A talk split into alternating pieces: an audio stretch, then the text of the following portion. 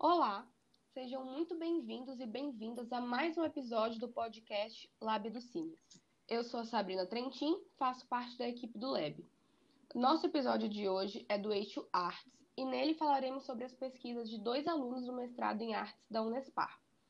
Para isso, estamos aqui hoje com a Maesa Doniani, que é da área da dança, e com o Tiago Dominoni, das artes cênicas. E para ampliar a discussão, está aqui comigo o colega Oda Rodrigues, que também é aluno do mestrado. Odaí vai junto comigo ministrar essa conversa. Sejam muito bem-vindos, Maesa, Tiago e Odaí. Obrigado. Obrigada. Olá, vamos para mais uma aventura no podcast.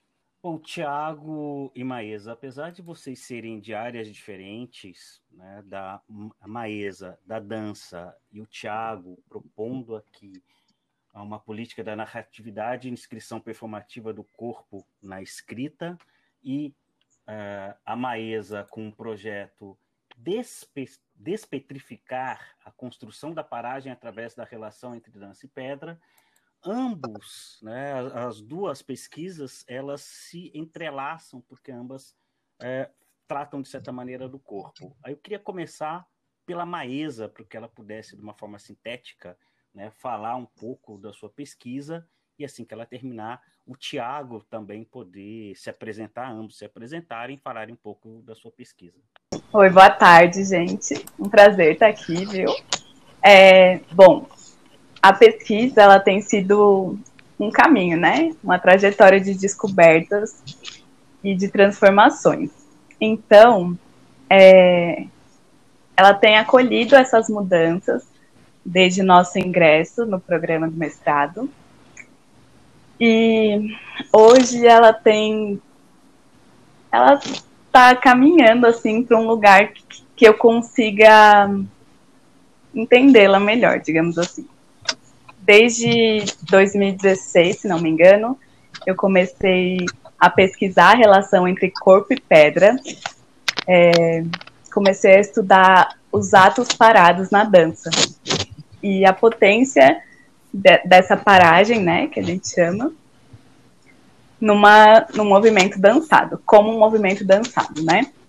Então eu comecei nessa investigação e foi essa vontade de, de mergulhar mais nesse, nessa questão, nesse assunto, que me trouxe ao mestrado.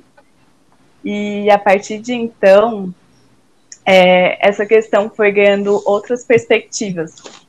Eu comecei a perceber que a minha vontade não era tanto de investigar o ato parado em si, mas talvez as motivações que me impulsionassem, me impulsionassem a parar.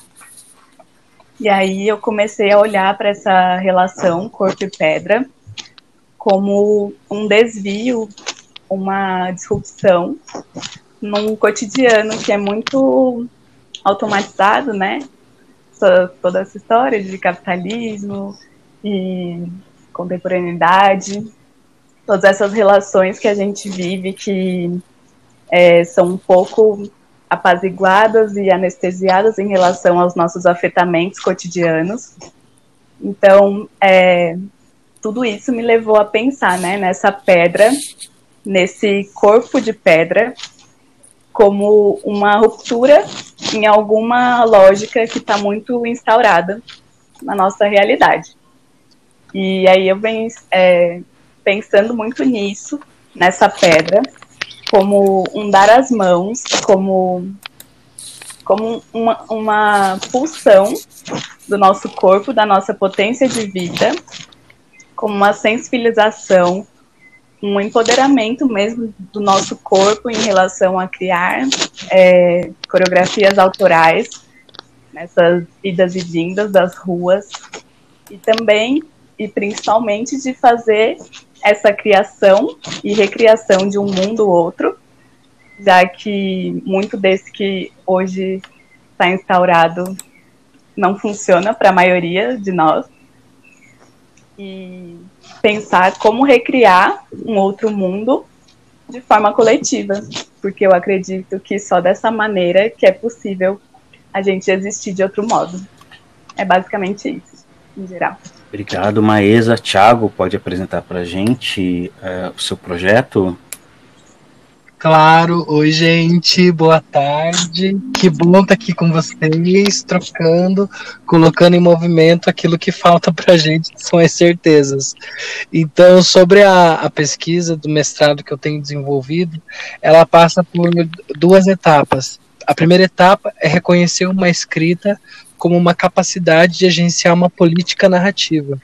Ou seja, é como eu participo da escrita e com ela construo novas composições, muito mais do que responder a um modelo de escrita e a ela ficar refém e me anular cada vez mais.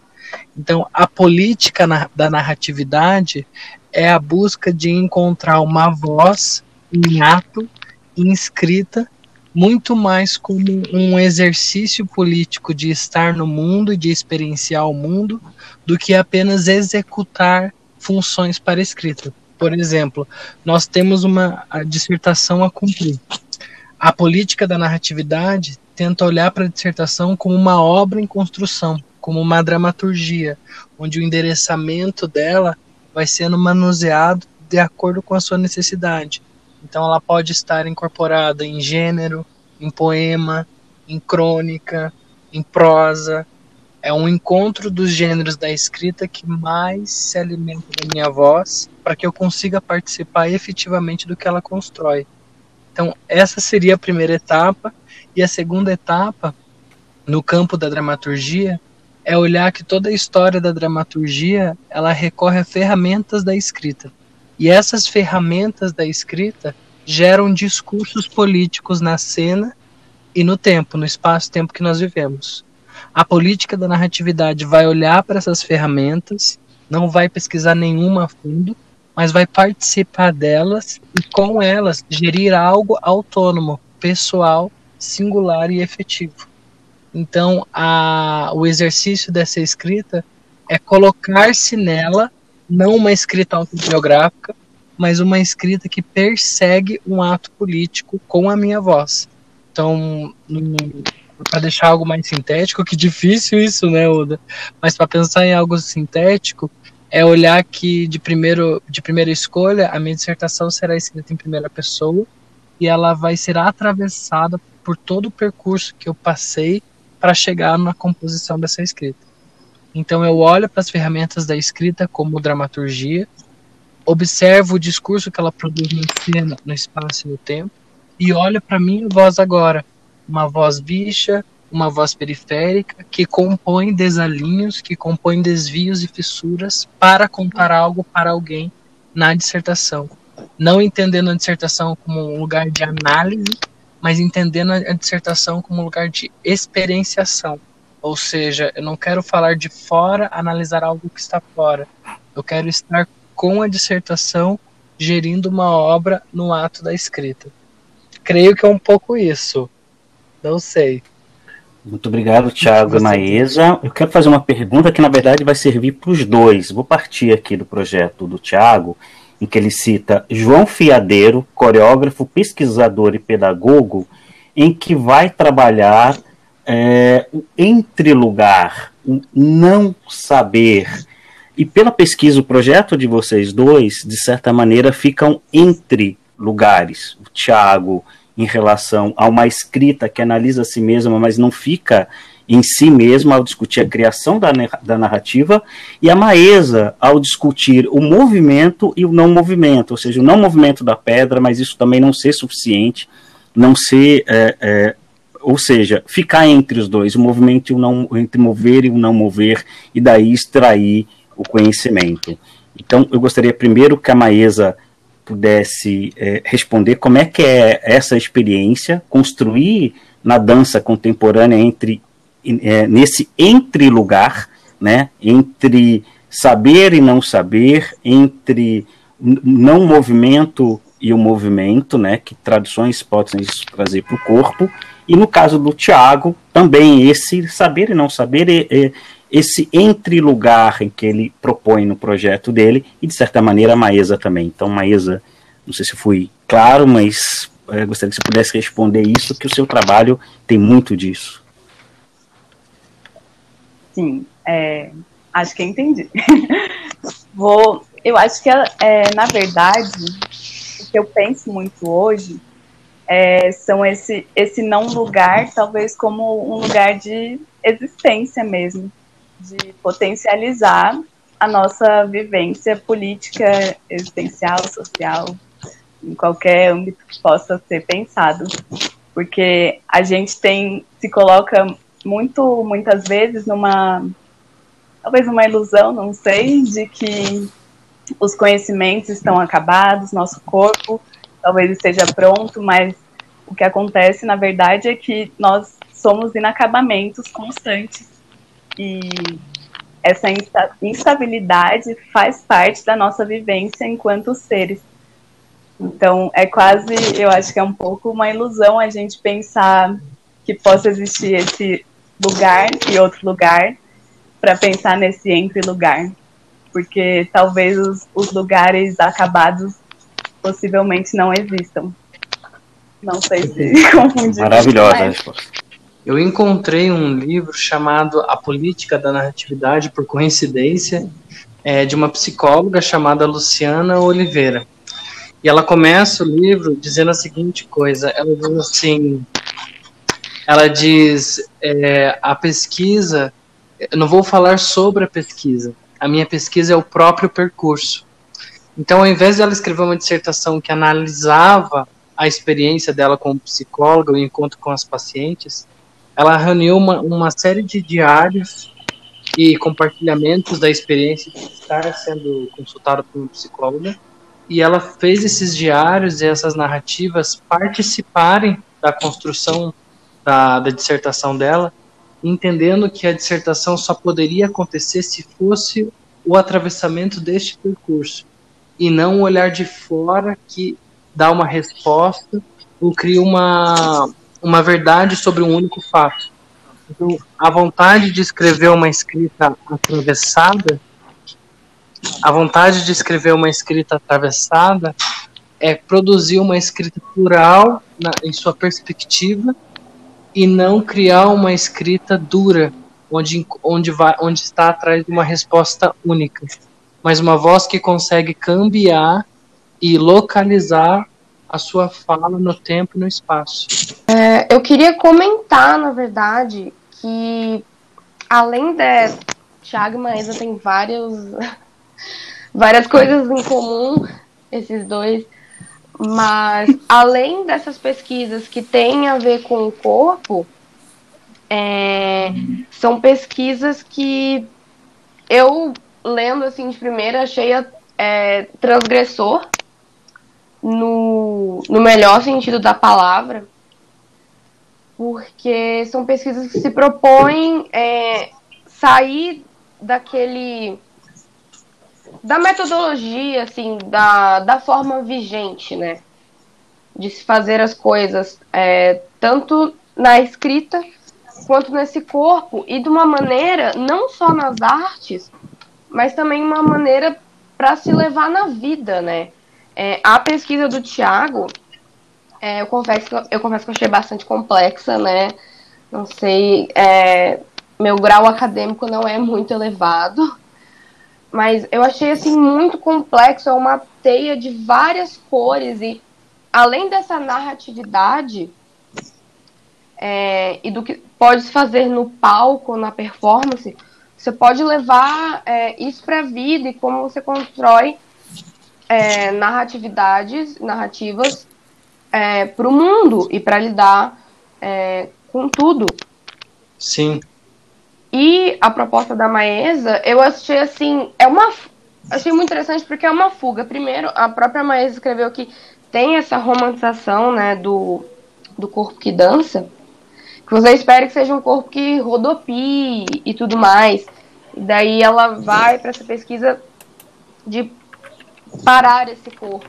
É, que é uma coisa que nós não fazemos hoje em dia, né? A gente não, não para. A gente está sempre correndo e se movimentando e nós não absorvemos as coisas é, da maneira correta. A gente está sempre no movimento. Infelizmente, esse movimento não é sempre muito orgânico e nem bom pra gente. Eu queria mais era fazer esse comentário mesmo. Tem algum, vamos dizer, é, uma pesquisa assim de campo externo, por exemplo, a mesa vai é, fazer uma performance e vai fazer uns diários de bordo e tudo mais. Isso não ficou muito claro é, na sua pesquisa para mim.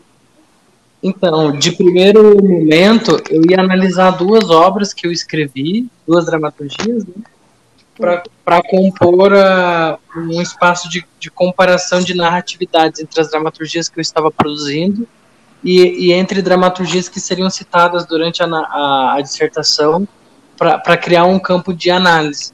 Depois da banca de qualificação, a gente percebeu que se eu trouxesse um, um, um campo fechado, uma narrativa, eu ia estar tá produzindo um olhar de fora, um olhar para fora e não estaria dentro da pesquisa emergindo uma, uma reflexão sobre ela.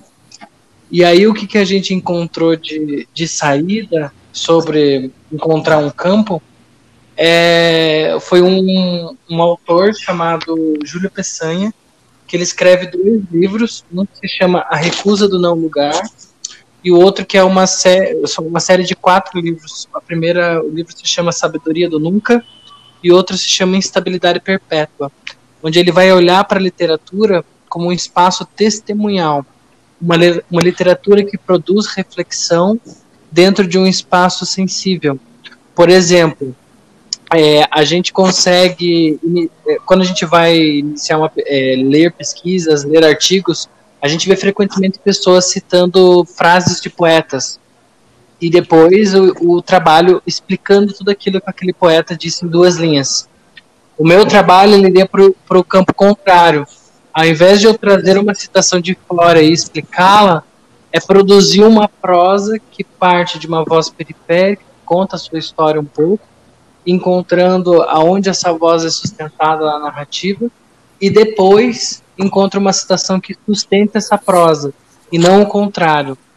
Então, o campo de análise seria pensar a, a obra do Júlio Passanha, ainda não, não entrou ainda nesse trabalho que eu vi para vocês, mas em especial é produzir uma escrita que se sustente por ela a partir da relação com, com o Júlio Peçanha, que pensa uma literatura testemunhal, que é um olhar que está fora, mas que participa, que faz uma diferença quando é, é narrado. Não sei se eu consegui, Sabrina, difícil. É, esse olhar testemunhal, ele é um olhar passivo? Não, ele é um, ele é um não é, a, é um olhar que pode causar fissura. Por exemplo, né, se a gente pensar na dramaturgia, é, a gente tem diversos é, caminhos que representam uma, um, uma experimentação da cena. Por exemplo, se a gente pensar no teatro dramático, ele vai pensar uma narrativa que compõe um arco dramático. Se a gente pensar o Bertolt Brecht, a gente vai pensar numa dramaturgia que produz distanciamento, onde ele não está tão interessado na fantasia. Se a gente pensar Sarah Kane, a gente vai pensar numa polifonia de vozes. Então, todas essas, essas dramaturgias seguem um caminho para produzir um discurso na cena. Quando a gente está se formando como dramaturga, dramaturga, a gente acaba tentando entender como é que se escreve épico, como é que se escreve dramático, como é que se escreve ficcional, e vai cumprindo uma série de checklists, aprendendo a fazer, digamos. E de repente você se percebe um dramaturgo que, que reforça modelos e não está entendendo como jogar com eles. Então, a política da narratividade é olhar para essas ferramentas e gostar muito delas, mas não só obedecê-las, mas agir com elas, reagir com elas e produzir um sistema singular, uma tentativa de produzir um sistema singular e não só reproduzir um, modo de escrita possível. Deixa eu aproveitar esse gancho aqui e já fazer uma provocação para ambos, né? que com pequena leitura, uma educação pela pedra, por lições, para aprender da pedra, frequentá-la, captar sua voz enfática, impessoal, pela dicção ela começa as aulas. Isso aqui é um, são quatro versos do poema de João Cabral de Melo Neto, Educação pela Pedra, citado pelo Tiago uh, em seu projeto, mas também é, há uma citação desse mesmo poema uh, pela Maesa. Eu gostaria que ambos, né, começando pela Maesa, pudéssemos dar esse sentido da dança e esses versos do João Cabral de Melo Neto, da Educação pela Pedra. E depois o Tiago também, né, dessa ponte com a escrita né, do João Cabral de Melo Neto e, o, e, e, esse sentido em que ele apresenta, esses, um, do, um dos vários sentidos que apresenta a partir do seu projeto, né, e depois gostaria de fazer um comentário. Sim, ah, eu acho que tem total relação com o que a gente vem falando nessa conversa, inclusive, né, desde, desde o começo, que a, que a gente vem falando das desses não lugares, dos não saberes, de como a gente vai também com é, pensar nesse projeto que a gente viu inicialmente, de todos os encontros e afetamentos que todo esse percurso até hoje, né, foi mais de um ano, quase dois anos aí de, de pensamentos, de, de estudos. Então, como é que a gente pensa nesse lugar da criação como uma criação atenta, né? Que se, se propõe a dançar com, com esses fluxos e atravessamentos que estão é, nos movendo diariamente, interruptamente. É, e aí eu fiquei com alguma coisa para comentar antes que eu perdi. Mas é, também fiquei pensando, não sei se foi a Sabrina que falou, não sei. Mas essa coisa da gente pensar para além uhum. da arte, essas, essas criações, né? Eu, eu acho super importante isso e vejo isso também no, no, na pesquisa do Ti, de como pensar essas, essas outras, outras criações e também muitas, historicamente, acho que a gente tem é, um pouco é, aprisionado, talvez, é, a potência, o ato de criação, muito para um fazer artístico, mas que eu acho que é muito, eu acho que é o Paulo Virno que fala, que ele, quando ele fala da multidão, que nossas nossas relações têm sido capturadas exatamente nessa nossa potência de criação, que está muito na nossa capacidade de comunicar. Então, quando a gente entende isso, e a gente percebe que está na nossa, na nossa vivência exercitar essa nossa potência de criação e que sim, ela é necessária para que a gente viva e, e reviva e sobreviva todos os dias. Eu acho que é um outro jeito de fazer essas narrativas, né? Que são sempre políticas, como se colocam. É, as escolhas que eu faço para escrever, para me deslocar, para me mover, para me relacionar, para parar, para conversar com uma pedra, elas são políticas e me colocam em, em algum lugar, em alguma posição no mundo. Então. Amei. É mais ou menos Obrigado, Maísa. Thiago, por gentileza. Primeiro, que delícia, né? O mesmo poema nas duas pesquisas e este encontro. Eu adoro demais. Mas enfim, é, esse poeta me interessa muito por pensar a escrita como, uma, como um lugar de buscar uma experiência da palavra, muito menos do que o sentido da palavra. Então, essas duas coisas já esbarram, acho que, nas nossas pesquisas, me parece. Na escrita, quando a gente vai produzir uma dissertação, em grande parte, a gente produz uma, uma escrita que informa uma escrita que gera reflexão, que é interessantíssimo e importante. No meu caso, eu estou tentando produzir uma escrita e uma prosa que produz experiência e da experiência uma reflexão pessoal de cada um que recebe essa leitura. Então, educar-se pela pedra, como no poema desse poeta, para mim é olhar para a palavra e fazê-la perder o juízo fazer a palavra perder o juízo e me colocar a escolher decisivamente como um ato explosivo o que eu quero colocar ali no papel. Eu acho isso muito interessante porque nos coloca a pensar duas coisas. A primeira é eu escrevo como eu escrevo ou eu escrevo porque me disseram que assim era melhor escrever dramaturgia? Aonde está a minha decisão? E aí eu vou percebendo que em muito tempo da minha vida eu apenas escrevia o que era necessário para escrever e alcançar uma dramaturgia específica. Agora, olhar para a palavra e produzir experiência com ela e com a minha história é talvez uma oportunidade de produzir uma relação única com a palavra. O que, que eu posso fazer com a palavra? Só eu. E não o modelo épico, e não o modelo dramático, e não o pós-dramático, não o modo de escrever teatro. Mas o que, que eu posso oferecer ao teatro? Será que eu consigo escrever uma escrita não binária? Será que eu consigo anular os artigos o, a e produzir uma escrita que, que afasta a binariedade? Será que isso é possível?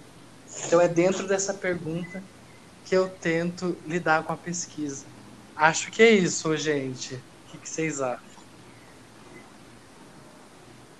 Sim, e eu, eu queria completar também, e acho que também é, é um lugar de muito conflito, né? A gente fala, ah, tá, do não lugar da instabilidade, do não saber, mas é um lugar de refazimento é. e de. Não é tranquilo, né? Não é, é. boiar no rio e olhar para o céu e apreciar a paisagem. É dolorido, sim, ainda mais é, como é que a gente lida estando numa pandemia, um governo desgovernante e tudo desmoronando e o país queimando e o mundo acabando e a gente está aqui refazendo os nossos modos de escrever, de fazer coisas, de experienciar. Não é, não é uma, um lugar de, eu fico de paz, né? A, Nunca. a vontade é, é, que a pessoa leia o meu trabalho, ele está ainda, obviamente, bem longe disso. Até queria comentar que a Sabrina comentou, né? Ah, eu não tenho um grau muito elevado. Nem acho que é sobre isso, sabe, Sabrina? Eu acho que a pesquisa ela não está sustentada o suficiente para conversar com a gente. Mas a minha vontade, até porque ela precisa, uma pensar como uma política narrativa e um ato político, é uma, a pesquisa ela precisa ser possível para todos nós, né? Então, é, a vontade da pesquisa é que a pessoa leia o meu prefácio e tenha a sensação que lê um conto. Então, é mais ou menos buscar esse, esse vestígio na escrita. De repente, li uma dissertação e achei que era um romance. De repente, li um poema e é uma reflexão sobre o Júlio Pestanha. É mais ou menos no encontro híbrido da escrita que eu gostaria de refazer a minha experiência com a palavra. Deixa eu aproveitar o gancho. É, primeiro, não sei se vai estar na, na, gravação final ou não, mas o comentário desse da Sabrina, né? É assim, Sabrina, maravilhosa, uma das profissionais, uma das, os estudantes, a gente ainda está estudando cinema, na verdade, mas extremamente criativa, né? Extremamente atenta e dedicada. Então, essa história do meu grau acadêmico só cola para quem não te conhece extremamente ah, arguta, gente. inclusive, é verdade. E eu aproveito já uma observação para ambos falarem, porque outra matéria da pesquisa de ambos é o corpo. É, ao mesmo tempo em que há o controle, vou pegar uma das palavras da Maesa e, e, e do Tiago também, sim, há o controle, de certa maneira, mas ao delírio desse corpo. Uh, particularmente, eu tive a oportunidade de ver ambos em atuação é, atuando como ator, o Thiago, mais de uma vez, no palco e no cinema, e Maesa também no cinema e nas aulas que nós tínhamos de, na, na, pesquisa.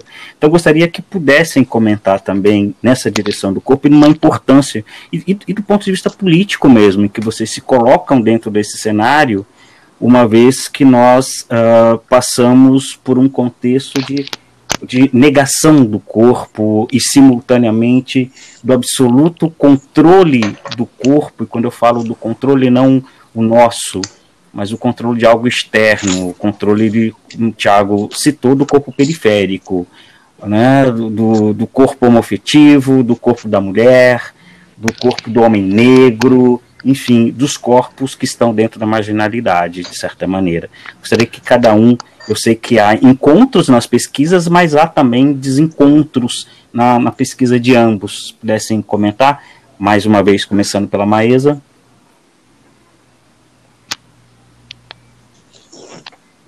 Bom, é, na, no meu entendimento, todo e qualquer conhecimento passa pelo corpo. É, a gente costuma dizer o meu corpo, eu tenho um corpo, mas eu sou o corpo, né? Onde quer que eu vá, eu sou esse corpo, eu vivo esse corpo e com tudo que, que as minhas trajetórias, em cada pedra que eu pisei, em cada fumaça, em cada ar, em cada é, lugar que minha pele tocou, tá aqui em memória, em cicatriz, em arrepios, em frios, calores, em tudo, né? Meu corpo é vivo, por mais que nós estejamos muito imersos, imersos em uma rede de controle de dispositivos que tentam nos fazer esquecer disso e fazer com que pareça normal que morra 100 mil pessoas por dia ou que tudo esteja desabando, mas que o nosso corpo vive e sente quando a gente se propõe a perceber isso. Então, eu acho indissociável pensar o pensamento do corpo. Eu entendo que o corpo é pensante e que todo conhecimento, todo estudo, toda vivência passa e está no corpo e é acionada pelo corpo. Então, acho, não, acho que é isso. Eu não lembro direito, eu me perdi na pergunta, acho. Foi muito Mas era. Acho legal. Qual era? Isso, mas era a você respondeu maravilhosamente pesquisa, bem. Então foi isso. Eu amo, Maísa. A gente Então se foi. perde. E vai. Só que vai. Bom, E vai indo, perdida sempre. é. Não é que difícil, mas sabe? É, pensar o corpo na escritura, esse meu corpo, essa voz periférica, é, é ainda morar dentro da frase da Sabrina, dessa sensação que a gente tem que a gente não pertence a algo, a uma produção intelectual uma produção de conhecimento. Então, quando eu comecei a, ver que eu participava da pesquisa, foi quando eu comecei a colecionar frases que aconteciam dentro da minha casa. Da casa dos meus pais, que vivem num bairro periférico, morei com eles muito tempo lá. E eu comecei a falar, gente, mas eles estão produzindo poesia, o que está acontecendo? Então, uma das frases que eu gosto de contar para as pessoas que gerou a pesquisa é quando a gente costumava limpar o, o chão de casa, e só que só tinha um pano velho, muito velho. Sabe aqueles panos esburacados que parece mais um mapa mundi? E, enfim, esses panos que parecem um mapa mundi, eles são ótimos, porque são eles que limpam. E aí minha mãe costumava comentar a seguinte frase: Tiago, no mínimo três vezes é preciso curar a velhice desse trapo. E eu ficava, meu Deus do céu, como pode? E aí eu fui percebendo que estar lá, naquela vila, naquela periferia, era produzir um conhecimento sen- sensível também. E foi a partir de lá que eu percebi o quanto eu violentava o meu corpo, a minha fala, a minha voz quando eu escrevia dramaturgia. Porque quando eu ia escrever dramaturgia, inconsciente, eu produzia um casal, eu produzia uma violência distante de mim. Eu falava para outros corpos que não eram meus, sem perceber que eu não falava comigo. Então eu acho que realmente é indissociável pensar que o nosso corpo faz parte de uma trajetória e que ela sim significa algo perante ao mundo. Então o corpo e a escritura para mim é um encontro, uma amálgama, uma paixão para dizer: oi, eu sou possível. Como é que eu faço agora para me colocar nesse papel e dizer que eu existo? Então, para mim, é uma trajetória de pertencimento muito mais do que de constrangimento de estar vivo e de ser assim. Por aí, também me perdi, Maesa.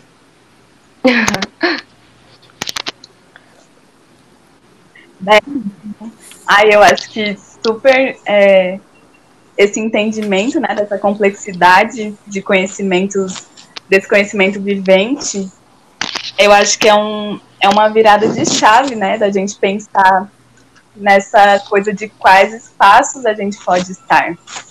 Porque como a gente vem hierarquizando esses conhecimentos, parece que alguns lugares são destinados a tais vivências. E quanto mais distante e distanciada dessa vivência corporal, mais alto é o patamar dessa, desse tipo de conhecimento, Sim. né? Falando historicamente. E a gente vai e... se limitando e cada vez é. esses muros vão ficando mais altos, realmente.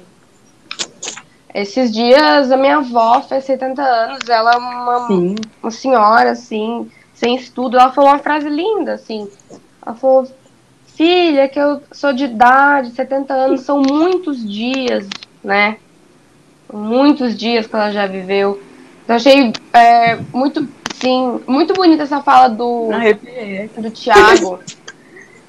E, e, a gente realmente a gente tem que se encontrar e escrever para nós e para os nossos também, e saber que todos os locais são de direito nosso, da nossa vivência, dos nossos corpos. E para encerrar aqui, quero esclarecer que o Odair, ele é muito bom comigo, tá? Ele adora encher minha bola. Mas é porque, me explicar assim, é porque falando dessa dupla linda de pesquisadores aqui, quando eu bati o olho na pesquisa da Maesa, já foi uma coisa é, mais familiar para mim, por causa da dança. Porque graças à, faculdade, à universidade pública, a própria FAP, eu consegui ter aulas assim, de teoria de corpo. E daí quando eu abri a do Thiago, eu não conhecia nada de dramaturgia, por isso eu fiquei um pouco assim receosa. Mas vocês dois são maravilhosos, achei lindo demais. A pesquisa de vocês é maravilhosa, as falas. É, quando o Thiago falou, ah, eu quero que leiam o meu resumo e parece que seja um conto, achei lindíssimo. Então, queria agradecer. É só uma pergunta, uh, se os dois pudessem ser breves, apesar que a gente fala muito, né, nós três. Uh, é uma, assim, ambos os trabalhos uh, têm um quê de transmídia, né? O Ti apresenta lá no projeto dele, vai falar vai falar de GIF, vai falar de dissertação, vai falar de romance, fala de de poema, de certa maneira, também falar, ah, mas tudo isso é papel, tudo isso é escrito. Não, transmídia, as várias plataformas, inclusive os formatos da escrita. E a Maesa, eu tenho acompanhado que ela, o tra eh, esse trabalho em progresso dela, ela tem apresentado muito nas redes sociais, particularmente no Instagram. É, tenho amado é, essa forma em que tem apresentado esse trabalho, né, esse progresso desse trabalho que é um, um, diário, de certa maneira, né? Ele vem compondo isso. gostaria de saber, brevemente, se vocês pudessem comentar sobre isso, essa possibilidade do trabalho de vocês serem dessa. de, de, mudarem de plataforma. Sim. Ah, eu acho que é, eu, eu sempre fui uma pessoa muito orgulhosamente low-tech, assim, zero mesmo. E aí é, eu falei, vou agarrar na pedra, da idade da pedra, tô aqui escrevendo na montanha. Mas aí, é, com esse invento do coronavírus, é, tive que mudar um pouco né, os caminhos e muito, muito desse, dessas pesquisas, desses estudos, acabaram reverberando no Instagram, na internet. Eu acho que eu comecei a, a reaprender a olhar essa a internet como uma, uma rua possível também. Eu sou super apegada no chão da cidade, das ruas, e de andar por aí descalço, sentindo a terra, terra batida por asfalto e queimando a sola do pé, mas eu percebi que como é que essas ruas estão muito no nosso corpo, né? E e essas ruas também reverberam na internet e eu acho hoje eu acredito também como um campo possível, não que uma coisa substitua a outra, mas eu acho que hoje eu enxergo assim que outras possibilidades se abriram e conseguir é, criar pontes com pessoas que provavelmente sem o uso dessa ferramenta eu não teria conseguido encontrar.